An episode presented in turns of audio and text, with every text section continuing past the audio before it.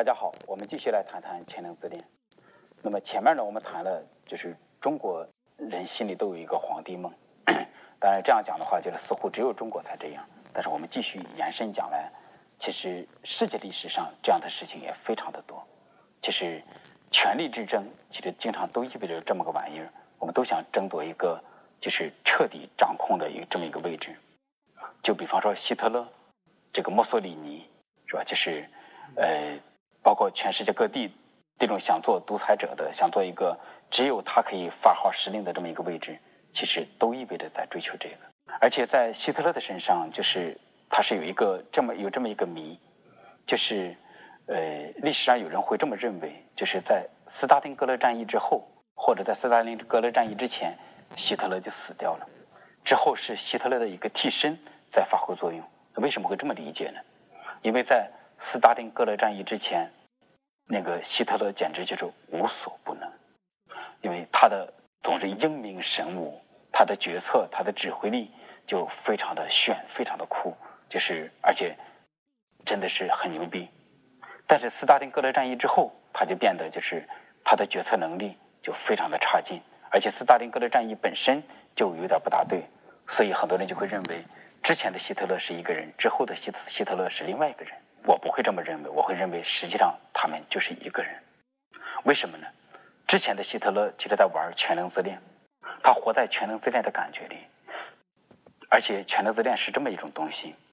确实，当你活在这个全能自恋的状态的时候，你会对周围人构成巨大的压力和影响，因为你想做神，你想发号施令，你会迫使别人听你的，而如果别人不听你的，你会陷在自恋性的暴露中，所以你无论别人听你的还是不听你的，那都会就感觉到受了巨大的压力。但是对于一个人来讲，如果你活在全能自恋的想象中，你就真的有可能发挥出你巨大的能量来。所以，在这个希特勒的早期，因为他活在这个全能自恋的感觉的时候，他就把他的能力就是发挥到一种极致。对于一个正常的一个人来讲，他不敢发动世界大战，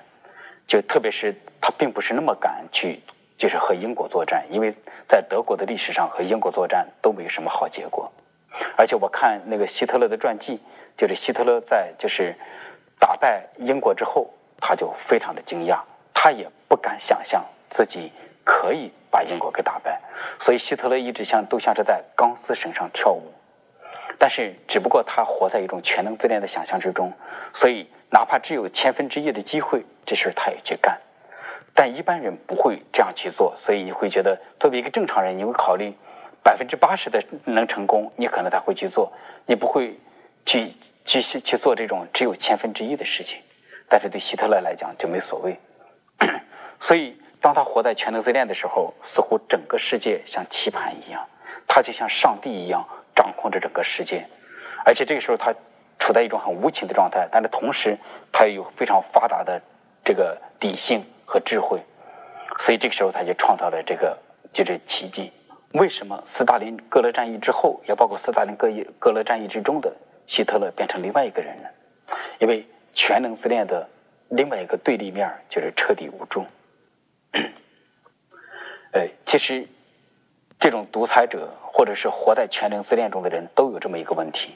比方说，他们两个在做拳击的时候，你给一个全能自恋的人做拳击，那么出现这样的事，要不然就是他一直占上风，而一旦你把他击倒在地，他就完蛋了。他一旦被击倒，就意味着他的全能自恋被打败了一次。而且全能自恋是这么个玩意儿，他承受不住哪怕只有一次的失败，那么这一次的失败就意味着把他的全能自恋彻底给击毁了。当击毁之后，他就活在彻底无助的状态里。那么这个彻底无助的状态就会导致他的智力、他的能力都会降到一个很低的水平上。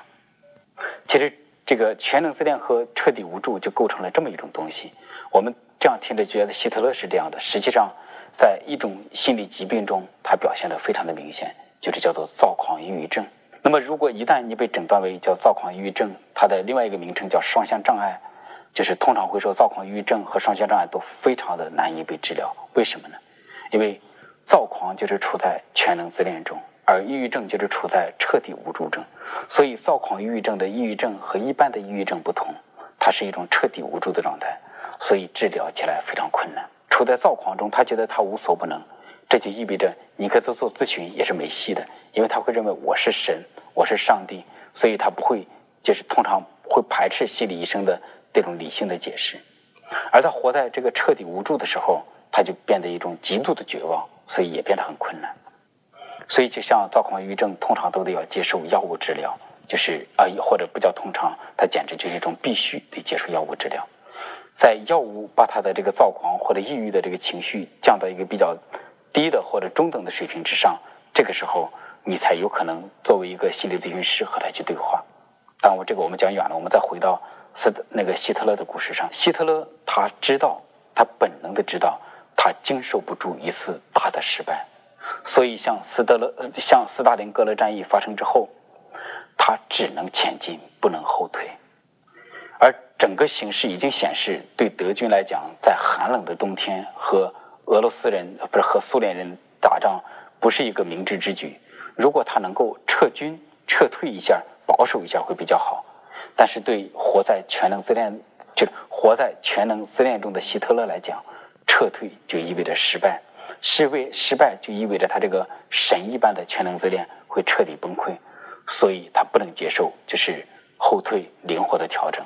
那么最后就变成他不断的在斯大林格勒上去堆他的兵力，那么最多的时候，最后就整整堆了一百五十万德国军队，那么占据了整个就是德军的四分之一的力量。那么结果最后他们败了，而且有三十三万的德国士兵被俘虏。那么从此，大家都会认为斯大林格勒战役是二战的一个转折点，因为损失了德军的四分之一的力量，所以之后德军就变得就是不行，而苏联军队就变得就好像无所不能一样。我想，这不仅是一个实力的对比，而且因为这件事情也彻底的把希特勒的这个就是他个人的力量给摧毁了，所以之后那个希特勒的他的决策都变得，就是决策能力会变得越来越糟糕。那么，所有的活在全能自恋中的人都有这么一个特点：他们经常经受不住哪怕比较小的这么一种打击，因为比较小的打击也在告诉他，你不是神，世界并没有完全按照你的意愿来运转。就是，所以很小的失败也会摧毁他们。但是这个时候，大家能够看到，虽然说希特勒被一个大的失败给彻底击毁了，但是同时，希特勒。也靠他的全能自恋，就是创造了所谓的奇迹。虽然这个奇迹是恶魔一般的奇迹。如果我们再看历史的话，其实有很多事情都和这个东西有关。全能自恋像是一个病态的玩意儿，但是如果你活在全能自恋中，你是可以创造奇迹。就比方说有一个电影，这个电影当时它是取决于一个真正的历史。这个电影叫《阿拉伯的劳伦斯》。这个电影讲的是第一次世界大战期间，就是一个英国的普通军官叫劳伦斯，然后他去就是就和了阿拉伯人打交道，就结果最后他就创造了就是各种各样的奇迹，最后引领阿拉伯人就是生出了这么一种感觉，他们要创造一个阿拉伯的国家，所以就相当于就是劳伦斯就似乎是以一己之力。像神奇般的带领阿拉伯人击败了奥斯曼帝国，然后击败了土耳其人，最后就是，而且他给阿拉伯人提供了这么一种梦想，就是我们可以成为一个阿拉伯的国家。很多人会很喜欢这个电影，这个电影被列为就是各种各样的就是评评比之中，都把这个电影就是排得很高。特别是关于所谓的史诗一般的电影的时候，他会多次被评为第一名。这个电影我看过两次。在多年之前，对心理学不够了解的时候，我看过一次。那时候我就会，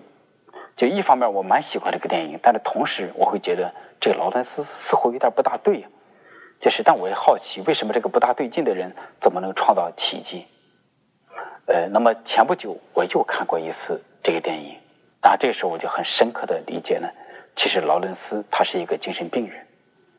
他活在这个我无所不能的这么一种全能自恋的状态里头，而且他信以为真，而且因为他又是英国人，就是似乎来自于文明国家，所以他对这个处在还处在这个野蛮状态的这个就是阿拉伯的这个游牧民族，还构成一种很大的吸引力，所以他可以像一个半神一样，就是引导这些阿拉伯人最后创造奇迹，最后就是有一系列的奇迹，最终就引起了这个阿拉伯国家的这么一种概念。那么，其实这也是一个就是故事，就是说，如果你作为一个成年人，你活在一种全能自恋的状态里头，全能自恋会是一个巨大的推动力，会导致你可能就创造很多事情。呃如果我们再做引申的话，实际上就是我看乔布斯传，还包括看就是马斯克传，就是马斯克就是呃特斯拉的就是总裁，其实他们都有类似的问题。所以这时候我们就看到一个矛盾出来了。我前面不断的在讲全能自恋是个有点病态、糟糕、恐怖的玩意儿，但是同时你又看到似乎全能自恋又能创造一些奇迹。在我的生活之中，我也实实在在的见过这个全能自恋。就是创造的一些奇迹。呃，二零幺二零幺二年，就是呃，我和我的前女友李雪，当然我我的很多朋友，就是很多读者、很多粉丝会知道李雪，就是说，就是我和我前女友李雪，我们去内蒙古的坝上去玩，结果就发生这样的事情，在骑马的时候，她从马上摔下来，把她的摔成第一腰椎粉碎，就是压缩性的粉碎性骨折，就是压缩了三分之一，而且是粉碎性的。就这是一种非常可怕的事情，而且当时我们是在这个坝上，就是沙漠里在玩越野，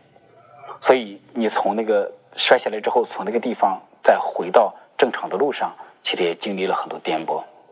所以是一种非常非常危险的状态，因为它可能会瘫掉。呃，后来回到北京，就是我们在北京最好的医院，就是积水潭，就是医院去做治疗，而且还找了这个就是非常有名的医生。就是准备给他做手术，但是李雪是这样的人，李雪难以想象，就是说要在自己的腰上钉八颗钉子，然后就是要做这样的治疗，他接受不了，所以在就要做手术的前一刻，他就坚决的要就是就是从医院里出来，他要接受特别的治疗。那么在我们进入的到医院的第二天，我们请了一个道家老师，这个道家老师给他过来做补气，就是这样的治疗。那么其实特别简单，就是 那个道教老师就把手放在他的这个手腕上给他补气，然后这很神奇，然后一个小时之内就把他的疼痛减少了百分之七八十，这是很真实的。我觉得这个你也可以说是暗示，但是我觉得用暗示来解释已经不足够了，因为第一腰椎压压缩性的粉碎性骨折，那么它带来巨大的疼痛，所以这个疼痛能够减百分之七八十。你不能够再用这个暗示来解释它。那么，所以这个道家的老师，后来我们找了一家酒店，在那个酒店里头，这个道家老师一直在给他做补气的治疗。但是到了第七天，就是我们他从马上摔下来的第七天，我们又在这个又去了医院做了一拍拍了一下片儿，结果就发现，就是那个 X 光就显示，就是他似乎没什么变化。啊，这时候我就着急了。因为这个黄金治疗期就是十天或者两个星期，如果你错过了这个黄金治疗期，事情就变得很麻烦。后来就是我就对他说，我就对李雪说：“我说，这我们必须得考虑这个传统的治疗了。如果到了七天你还没什么变化，这显示这个治疗可能本身就意义不大。所以我们真的需要就是考虑一下做这个做西医的手术。那么这个时候，这个道家老师就就对我们说。”那好吧，我给你们找一个神人做治疗。然后有一天的傍晚，我去外面打饭，打饭回来就看见李雪在那个床上躺着，兴高采烈拿着手机在给人在给一个人骂街，就是他们谈的都是佛呀、道啊什么的，而且就是非常不客气，就是嬉笑怒骂，而且说的话都很难听。当时看见他那么轻松，就是我反而有一股火腾就升起，就觉得。什么时候了？你还跟这个跟什么人打电话？还还还在互骂？当然，我也猜到了，他可能跟他跟那个神人打电话。后来我就对李雪说：“我说你把电话放下，先吃饭。”但是旁边那个道家老师也在。然后李雪就把电话放下，然后他就爬起来，在床上爬了一圈。然后当时我就被震惊到了。呃，因为你可以想象，第一腰椎这个这个压缩性粉碎性骨折。就是压缩了三分之一，有瘫痪的可能，而且巨大的疼痛。但是他可以在床上这样爬一周，就是这是不可思议的事情。那我就问他发生什么了，然后后来就是才知道，那个神人是一个大三的小孩一个男生。然后他们俩电话电话里这个谈谈的都是什么佛呀、道啊这些非常大的东西。那么他们俩都很聪明，谈着谈着，李雪就开始就是攻击那个人，然后他们俩相互攻击。但结果在相互攻击的时候，后来那个小孩对他说：“我给你拆了一个金刚罗汉，把能量补在了你的腰上，你已经好了，你站起来吧。”但是对李雪来讲，他还是不敢站起来，就是他就试着爬起来，结果在爬的时候，他发现这个疼痛真的是很轻很轻，他是可以这样爬，所以他这样在床上就他就可以这样做了。那么发生了什么？我确实觉得，我后来问过很多就是西医的朋友，你确实用医学来解释已经不足以了，它真的像是一个奇迹发生。那么这这是怎么发生的？就是李雪的身上，她也有这个全能自恋的部分，就是他认为是有全能自恋的神存在，而这边有个精神病，就是那个大三的小孩，其实他是一个严重的精神病患者。待会儿我再讲他的故事。呃，这个精神病认为自己是神。结果这边一个人认为有神存在，这边一个人认为自己就是神，结果两个人这么一对，这个奇迹就发生了。后来那个小孩对他说：“实际上不是我把你治好的，是因为你相信了我，所以把你治好的。”但是讲到这儿，我首先对大家讲，就是说这是一件非常不可思议的事情，在我的生活中极少就是见到，就是所以我绝对不是建议有些朋友你们也这么做，因为。这个玩意儿并不是那么容易发生，就是你百分百的相信有全能自恋的神存在，而这边有个人百分百的把自己当做神，就是这样才行。而且，如果你真的一个人处在这么一个状态，一个人处在这个状态，其实你们首先是精神病。就所以就是实际上这个事儿变得非常复杂，所以我绝对不是建议大家来效仿，我只是来探讨，就是如果你相信这个全能自恋的时候，有些东西是可以发生。那么结果后来这个李雪在。有这次治疗，然后后来他又在床上躺了二十多天，之后他就可以下地，他就可以走路了。所以这其实是一整个的过程都像是不可思议的过程。呃，然后更有意思的是接下来的事情。那么接下来后来这个就是李雪就就就和这个男孩就成为特别好的朋友。后来就是有一次我也出于感激，因为把他的这个腰治好，我觉得非常非常感激。后来把这个小孩请到广州来玩。后来一见到这个小孩我就立马想到了魏忠贤。这个小孩人高马大，一米八几，头发白了一多半而且有一种浮肿胖胖的感觉。然后我跟他握手，握手的时候柔弱无骨，但是他的手是油腻的，所以你可以想象那种感觉。我握过女孩的手，很多女孩的手柔弱无骨，天哪，那种感觉好的不得了。但是你握握一个男人的巨大的手掌，他的手掌有点油油的，但是你握上去柔弱无骨，那种感觉让我觉得这个真是很难受。但是我后来跟这个小孩坦诚的讲过这种感觉，所以我现在给大家这么公开来讲，就是他就是对他他也是可以接受。那么这是我的这种感知，就是看见他我就想起了这个大太监，想到了魏忠贤这样的事情。呃，而就是李雪和他对话还发生过这样的事情，因为李雪有一个有认了一个干姐姐，那个干姐姐也是一个蛮特别的人。然后就是，所以当李雪被治好之后，那个干姐姐也非常感谢这个小孩后来就请这个小孩到北京来玩。然后玩了几天，结果这个有一次，这个这个李雪的这个干姐姐就对他说：“我看见了你在紫禁城里放风筝。”然后这样一讲，这个小孩就非常的兴奋。他说：“天哪，呃，那你觉得我是皇帝还是太子啊？我曾经在北京城散，就是玩的时候。”在一个天桥底下，有一个算命的瞎子对他说：“你曾经在紫禁城里放过风筝。”然后这个李雪的这个干姐姐死活就不跟他讲说他到底是什么。后来李雪他们俩这个姐妹俩之间在对话的时候，那个干姐姐就对他说：“什么呀？他既不是皇帝，也不是太子，他是魏忠贤。你看魏魏忠贤作为九千岁，他也有也有权利在皇皇宫里放风筝，是吗？但是李雪是这种人，虽然对方把他的腰给治好了。”他既有感激，但是同时他也可以调笑对方，所以下次打电话他就告诉那个男孩说：“你是你既不是皇帝，也不是太子，你是大太监魏忠贤。”那把这个哥们儿给恶心的难受的不得了。但是当我见到这个哥们儿的时候，我觉得这种感觉真的很像，因为魏忠贤历史上的描绘也是人高马大，就是柔弱无骨，就也是类似的这种描绘。而且很有意思的是，这个男孩这个时候才二十来岁，但是他头发白了一多半，而且他对我是这样说的：“他说吴老师，不仅上面的毛白了，下面的毛也白了。”所以就是你真的可以来形容，就是真的可以来感觉他似乎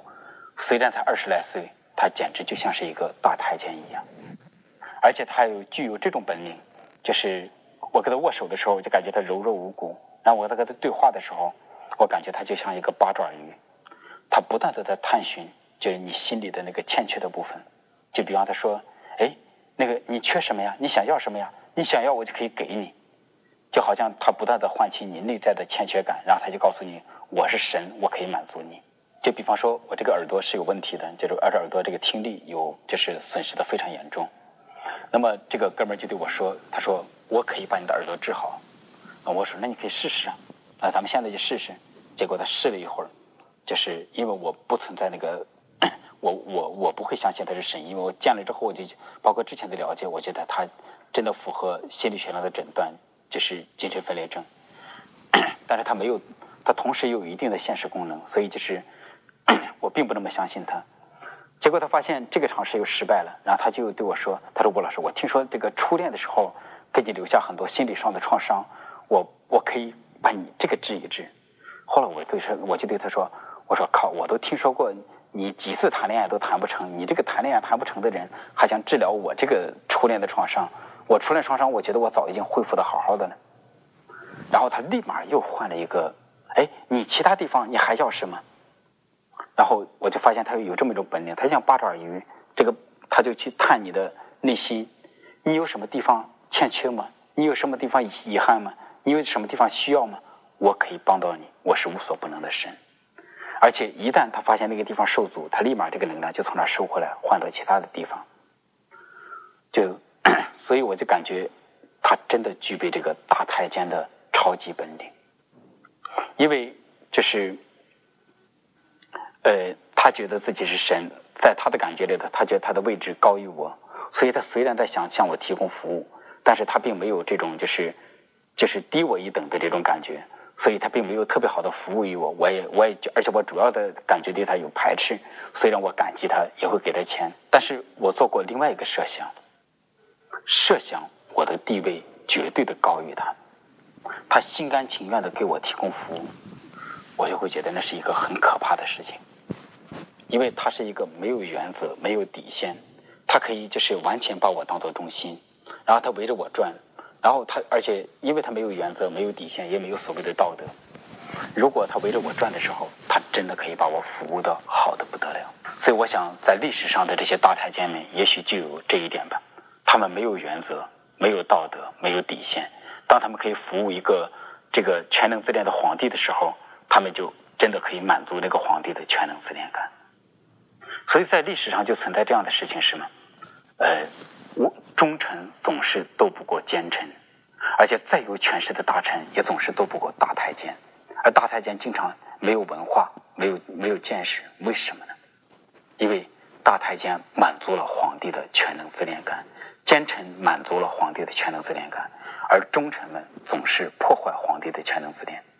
所以，如果皇帝是处在全能自恋中的人，他的整体的心理发展水平比较低，那么就问题就出来了：忠臣逆耳。而且，忠臣逆耳的时候，皇帝的全能自恋受到破坏，皇帝就有了自恋性暴怒。自恋性暴怒，他就想把大臣给杀掉。所以，大臣很容易，忠臣很容易把皇帝灭掉。但是，奸臣。大太监就总是能够得到这个功能比较低的这个皇帝的垂青，所以中国历史经常就是这样来的。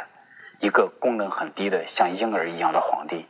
他最想要的首先是全能自恋，而大太监奸臣就在满足他这个，所以中国历史经常是如此不堪。所以今天我们讲这个，我们就讲到全能自恋的一种矛盾的部分是什么？